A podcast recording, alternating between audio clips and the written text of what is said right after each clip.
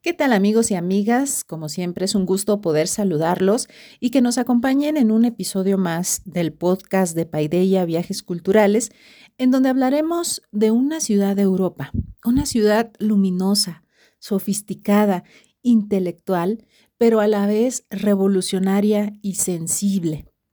Es una ciudad que cuenta en su historia con momentos muy dramáticos, muy intensos, pero también con leyendas e historias apasionantes y hasta con su propia banda sonora.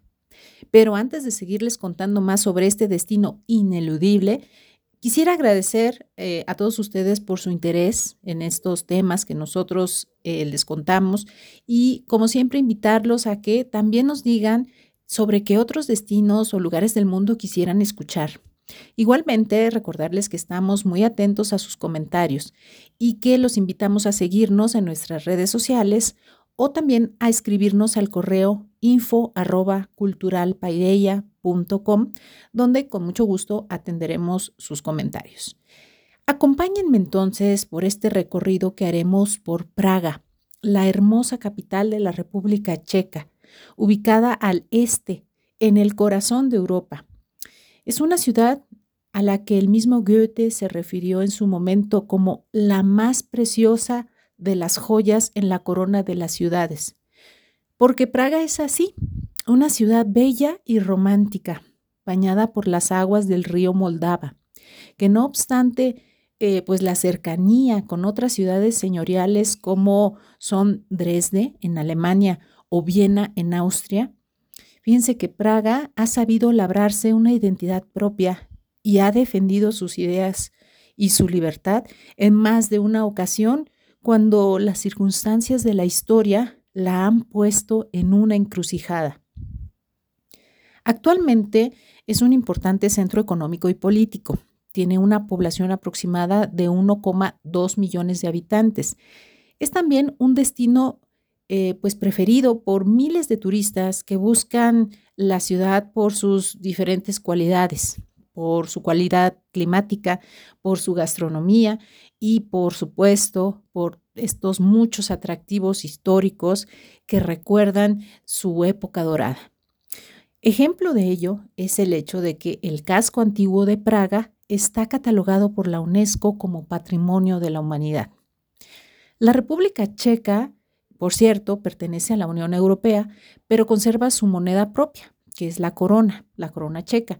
Su idioma es el checo, pero no se preocupen amigos y amigas porque podemos comunicarnos perfectamente con ellos, puede ser en inglés o incluso en español, porque algunas personas también lo hablan. Fíjense que los checos tienen esta particularidad. Bueno, no solamente ellos, también, por ejemplo, los polacos son así, que son personas que les gustan mucho los idiomas, que tienen mucha facilidad para ellos y en general son personas muy cultas. Entonces podemos tener unas conversaciones diversas, profundas, interesantes sobre temas como arte, escritores y música. ¿sí? Con los checos se puede hablar de todo esto. Y Claro está, no podemos olvidar que precisamente fue en esta región de Bohemia, pues la cuna, ¿verdad? Ha sido el escenario, la tierra mm, de insignes artistas para el mundo. Eh, estoy pensando, por ejemplo, en, eh, como ustedes ya se podrán imaginar, Franz Kafka y Milan Kundera, pues para mencionar por lo menos dos de los nombres más conocidos en nuestras latitudes, por supuesto no son los únicos, y también músicos insignes como Dvorak y Smetana. Entonces, bueno, pues hay estas recomendaciones para leer o releer, regresar una vez más a Kafka y regresar también a Milán Kundera. Praga ha visto a lo largo de los siglos desde su fundación como enclave celta momentos de bonanza y esplendor que pues la han engrandecido con hermosos edificios, algunos de ellos muy representativos y conocidos en todo el mundo por sus particulares características. Eh, un ejemplo muy representativo es el del famoso reloj astronómico ubicado en la pared sur del ayuntamiento, ahí en el centro de Praga, em, y este reloj data de la época medieval fue construido hacia el 1410 por un maestro relojero de nombre Janus. Y luego, eh, pues este mecanismo se arregló y se perfeccionó más adelante por otro maestro, Jan Taborsky. Esto sucedió en el siglo XVI. Pero como les decía, Praga es una ciudad también de leyendas. Entonces, eh, sobre este reloj, pues también tenemos una historia. Y eh, de las muchas que podemos encontrar en la ciudad, en esta historia mm, se nos cuenta que el maestro Janus, para que no repitiera en ningún otro lado más esta obra maravillosa que había realizado con el reloj, los concejales de la ciudad le mandaron enseguecer, o sea, mandaron a alguien para que lo dejara ciego. Tremendo, ¿no? Bueno, el maestro sobrevivió a, a esta cosa tremenda, pero en represalia decidió dañar él mismo el mecanismo del reloj y morir con él. Terrible, ¿no? Y en ese momento empezaron a sucederse una cadena de desgracias en la ciudad, peste, inundaciones.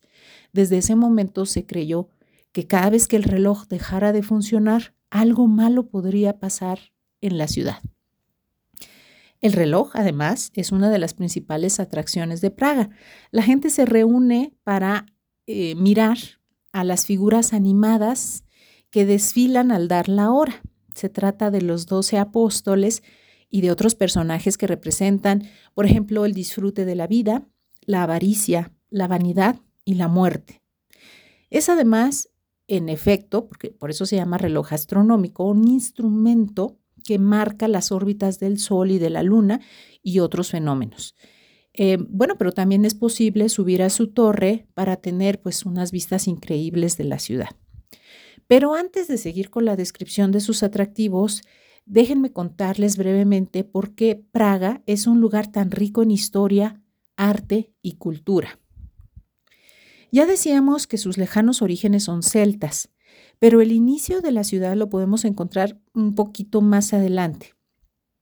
Por ejemplo, la zona, la región de Bohemia, Em, recibe este nombre precisamente por los boíos, que era así como se llamaba el pueblo celta que radicaba en esta región, en esta zona. De ahí viene el nombre de Bohemia, según algunos especialistas.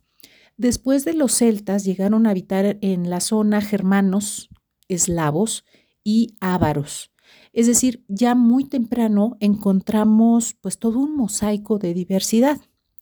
Pero va a ser en el siglo IX cuando, de acuerdo con otra vieja leyenda, sea fundada por fin la ciudad de Praga. La leyenda dice que una princesa de nombre Libuse tuvo una visión que le reveló el gran éxito que obtendría esta hermosa ciudad y junto con Premis se establecieron en un castillo en la orilla derecha del río Moldava.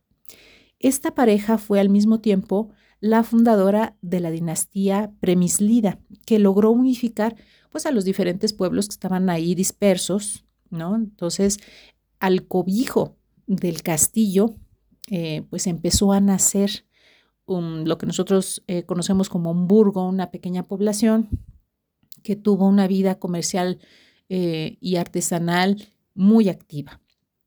El castillo es hoy en día uno de los más grandes del mundo y el monumento más importante de la República Checa.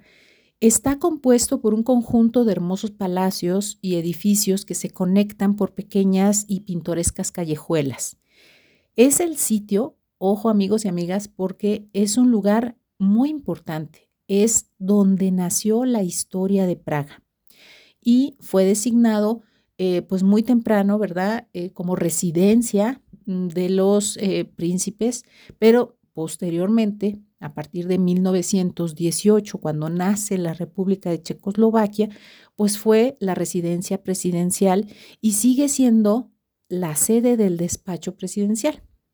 En su interior, entonces, podemos visitar varios otros recintos, edificios y espacios, como por ejemplo la Catedral de San Vito y la Basílica y el Convento de San Jorge. O sea, eso es un paseo ya completo por sí mismo.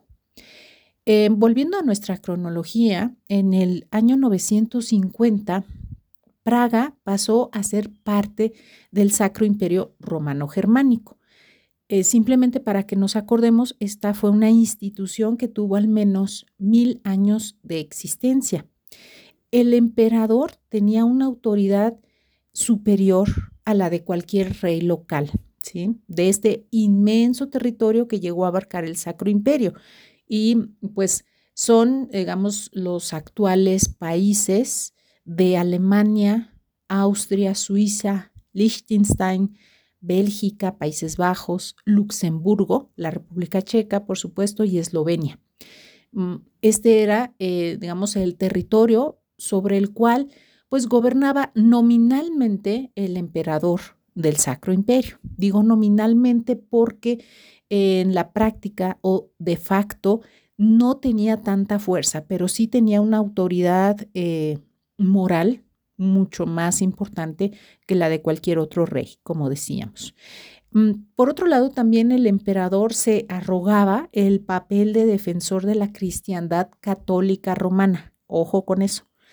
Em, bueno, aunque esto, claro, pues no quería decir, ¿verdad? Que tuviera siempre muy buenas relaciones con Roma, sino que eh, esta relación entre el emperador del Sacro Imperio y el Papa siempre fue como tensa, pero pues así se fueron dando las cosas. En todo caso, queridos amigos y amigas, Praga fue para el Sacro Imperio una de las ciudades más bellas e importantes. En el año 1061 se le otorgaron los derechos de ciudad.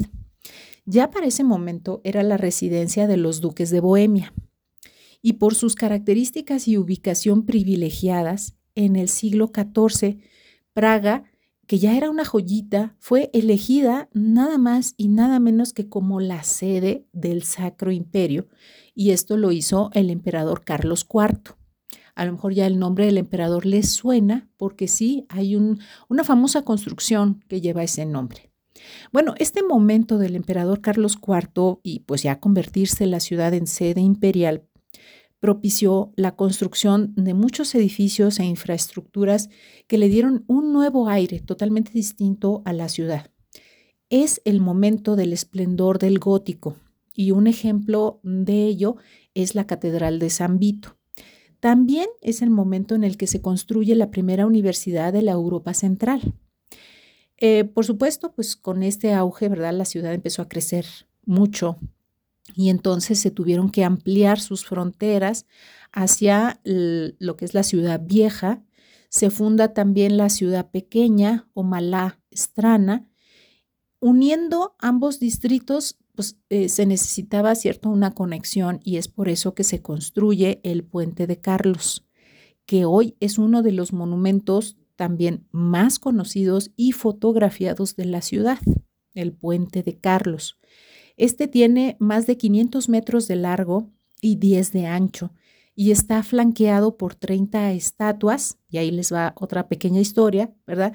Incluyendo en esas estatuas la de San Juan Nepomuceno, de quien se dice que fue arrojado desde el puente en el año 1393 por orden de Wenceslao IV. Entonces, pues a manera de recuerdo por su martirio, se colocó la estatua del santo al que los visitantes tienen la costumbre de tocar para pedir que se les conceda un deseo. Entonces ya saben, amigos, que cuando estén allá cruzando el puente de Carlos en la hermosa ciudad de Praga, pasen y tóquenle tantito a la estatua de San Juan Nepomuceno, ¿verdad? Pues para que les pueda ayudar en su intención. El siglo XV em, inició muy intensamente para Praga. Esto no podemos dejar de mencionarlo porque para la historia de la cristiandad es un antecedente fundamental lo que va a suceder ahí. Ya entonces, eh, para ese momento, Praga era la sede y el lugar desde el cual, fíjense, se comenzó a criticar fuerte, duro a la institución eclesiástica. La iglesia como institución había pasado por momentos complejos y fue en Praga, pues uno de estos lugares en donde se empieza a alzar la voz, una voz, ¿sí? que eh, pide que se reconsidere esta postura de la iglesia y que se vuelva al espíritu cristiano original. Esa voz era la de Jan Hughes, eh, que es considerado uno de los primeros pre-reformadores, antecesor e influencia, ¿verdad?, para Martín Lutero. Hughes era un predicador, teólogo y escritor checo que llegó a ser rector de la Universidad Carolina de Praga. Y desde la capilla de la iglesia de Belén, pues fue radicalizando su posición, su discurso. Se formó alrededor de Jan Hughes un grupo de seguidores que pues compartían sus ideas reformistas y em, en algún momento Hughes se negó a reconocer a ningún papa y esto pues ya le valió enfrentamientos serios, ¿verdad? Con primero el arzobispo de la ciudad. Hughes afirmaba que Cristo era la cabeza de la iglesia y no los papas o los cardenales. Por supuesto, esto iba a tener consecuencias. Desde 1408, los seguidores de Hughes, que ya se conocieron como los husitas, criticaban la corrupción de la iglesia, los abusos del poder, la excesiva riqueza, y desde el púlpito, pues Hughes seguía ¿verdad? Pidiendo pobreza, apego al Evangelio, eh, un cambio, una transformación. Claro está, también se opuso a la venta de indulgencias y a todo este tipo de prácticas em, porque consideraba que pues eso llevaba al pecado. En 1411, Jan Hughes, pues como ya ustedes podrán suponer, mm, fue excomulgado. Abandonó Praga y se fue al campo, al sur de Bohemia, donde continuó escribiendo por su actividad, se le consideró como un peligro para la Iglesia y luego fue citado a comparecer en el concilio de Constanza, ya convocado por el emperador Segismundo de Luxemburgo. En el concilio se le exigió que renegase de sus críticas e ideas, pero Jan Hughes se negó. Entonces fue acusado como hereje y condenado a morir en la hoguera, en donde pues finalmente fue quemado vivo el 6 de julio de 1415. Esta ejecución levantó una ola de indignación entre los checos tremenda, ya que sus seguidores pues estaban seguros de que él no se había desviado de las enseñanzas de Cristo y más bien eh, pues se estaba interpretando como una ofensa contra Bohemia, por lo que en 1419, esto también es importante para la historia de la ciudad, estalló una revuelta popular conocida como la revolución jusita. Bohemia, en todo caso, pues vio en la ejecución de Jan Hughes una ofensa contra esa nación y le reconocieron como héroe nacional. Con este episodio inició para Praga una serie de conflictos sobre la cuestión religiosa que van a continuar hasta el siglo XVII y eso pues se va a poner difícil en un par de ocasiones más. Mientras tanto, la dinastía de los Habsburgo asumió las riendas del Sacro Imperio. En 1526, Fernando I fue elegido rey de Bohemia y desde entonces y hasta 1918, la historia de Praga estaría ligada a Austria y a la Casa de los Habsburgo. En 1576, el archiduque de Austria, Rodolfo, fue nombrado emperador con el nombre de Rodolfo II. Este sería otro importante momento para Praga, pues el emperador la conservó como su sede imperial. Pero también, y esto es lo que yo quiero contarles especialmente, es el periodo en el que tiene lugar una de las leyendas más apasionantes de la ciudad, el golem. Cuenta la leyenda que en el siglo XVI la comunidad judía de Praga se sentía insegura y amenazada a pesar de que el emperador Rodolfo II era un gobernante ilustrado y un gran protector de los judíos, aún así había violaciones y ataques contra ellos. Em, mucha violencia eh, en contra de la comunidad. Por eso fue que en 1580 el rabino Judá Levi ben Betzalel, conocido como Rabbi Low, decidió intervenir, pues se había levantado la falsa acusación de que los judíos habían secuestrado a un niño cristiano para sus sacrificios, por lo cual el emperador estaba a punto de decretar la expulsión y el destierro de la comunidad. Rabí Low tomó barro y formó con sus manos una figura humana y luego de algunos rituales la figura cobró vida. A esa criatura imperfecta se le conoce como el golem. Creado para ser el protector de los judíos, el golem tuvo la misión de encontrar al niño que supuestamente se había secuestrado, lo entregó, ¿verdad? Y pues la comunidad comprobó así su inocencia. Y bueno, terminó ese caso, pero resulta que el golem un buen día se salió de control y se volvió violento, agresivo, un monstruo, de manera que el rabino tuvo que quitarle la vida que él mismo le había dado. La historia, ciertamente, o no sé qué ustedes pensarán, pero nos recuerda un poco como a Frankenstein. Y esto se trata también sobre la soberbia del ser humano de querer asemejarse al Creador universal. Y bueno, pues estas historias nos dicen que las criaturas que resultan son tristes imitaciones e imperfectas del ser humano. Historia, además esta, la del golem, que inspiró un poema al gran escritor argentino Jorge Luis Borges.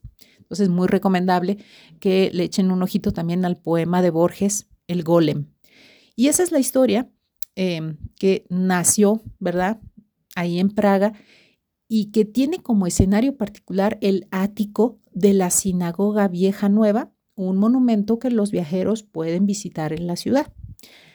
La realidad, sin embargo, pues tiene pocos matices de romanticismo, ¿verdad? Y eh, pues en 1517, decíamos, em, la cristiandad europea se había dividido finalmente a consecuencia de la reforma protestante que impulsó Martín Lutero. Y esto generó violentos enfrentamientos entre quienes se mantenían católicos y fieles al Papa y los que habían optado por la separación. El Sacro Imperio no había sido capaz de contener el cisma y Praga era, pues ya desde los tiempos de Jan Hughes, más afín al bando protestante. Sucedió entonces que al asumir eh, el trono imperial Fernando II de Habsburgo, pues los ánimos se caldearon mucho, porque este hombre era un monarca ultracatólico y autoritario que no aceptaba a la oposición protestante, e, y menos en sus territorios. Y en un intento de imponer su voluntad, Fernando II envió dos representantes ante los bohemios. ¿Y qué creen que pasó? Que los bohemios votaron por la ventana a los representantes del emperador, ¿sí? Los arrojaron. Y este episodio se conoce precisamente como la defenestración de Praga. Sucedió el 23 de mayo de 1618, hecho con el cual empieza uno de los más duros conflictos bélicos y el último de carácter religioso, que se va a conocer en la historia como la Guerra de los 30 años, que, eh, pues decíamos, inicia en 1618 y termina en 1648.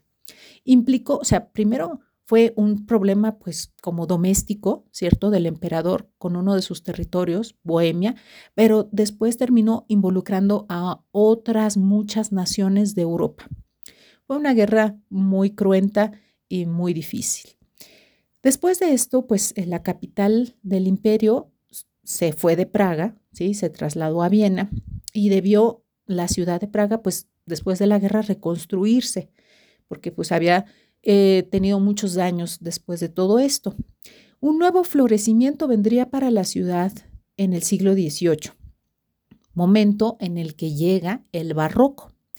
Más adelante, la revolución industrial le daría otro nuevo auge a la economía y el comercio promovió la construcción pues, de nuevos edificios, tanto religiosos como civiles y culturales. Es de esta época que datan, entre otros, el Teatro Estatal eh, o el Museo Nacional, edificados ya durante el dominio del Imperio Austrohúngaro. El siglo XX pues trajo para Praga nuevos cambios y, duras pruebas. Tras la Primera Guerra Mundial, nació en 1918 la República de Checoslovaquia y Praga fue su capital. Luego, con la Segunda Guerra Mundial, en marzo de 1939, Praga fue invadida por el ejército nazi que creó un protectorado. Al final eh, de la Segunda Guerra se reanudó la historia de Checoslovaquia, pero ahora eh, pues bajo el régimen comunista. La ciudad, debemos decir, salió casi ilesa de la Segunda Guerra con, sí, con algunos daños, porque tuvo un bombardeo eh, que se dice que fue por error, que no era Praga el objetivo, pero bueno, podemos decir que en términos generales Praga conservó su patrimonio histórico. Por eso es que ahora podemos visitar muchos de estos sitios. Mm, ya con el advenimiento del dominio soviético, los checos van a dar muestra de una voluntad de cambio sin precedentes. Ahí tenemos en 1968 este episodio, ¿no? que un poco por influencia del mayo francés, pues va a, tratar de transformar, fíjense, los checos van a tratar de transformar el comunismo en lo que se conoció como el socialismo con rostro humano. Eh, y bueno, esta primavera de Praga fue aplastada por la Unión Soviética. No, no se pudo hacer esa transformación que los checos buscaban. Y ya al final de este sistema, en 1989, tenemos este otro momento también importante, ¿no?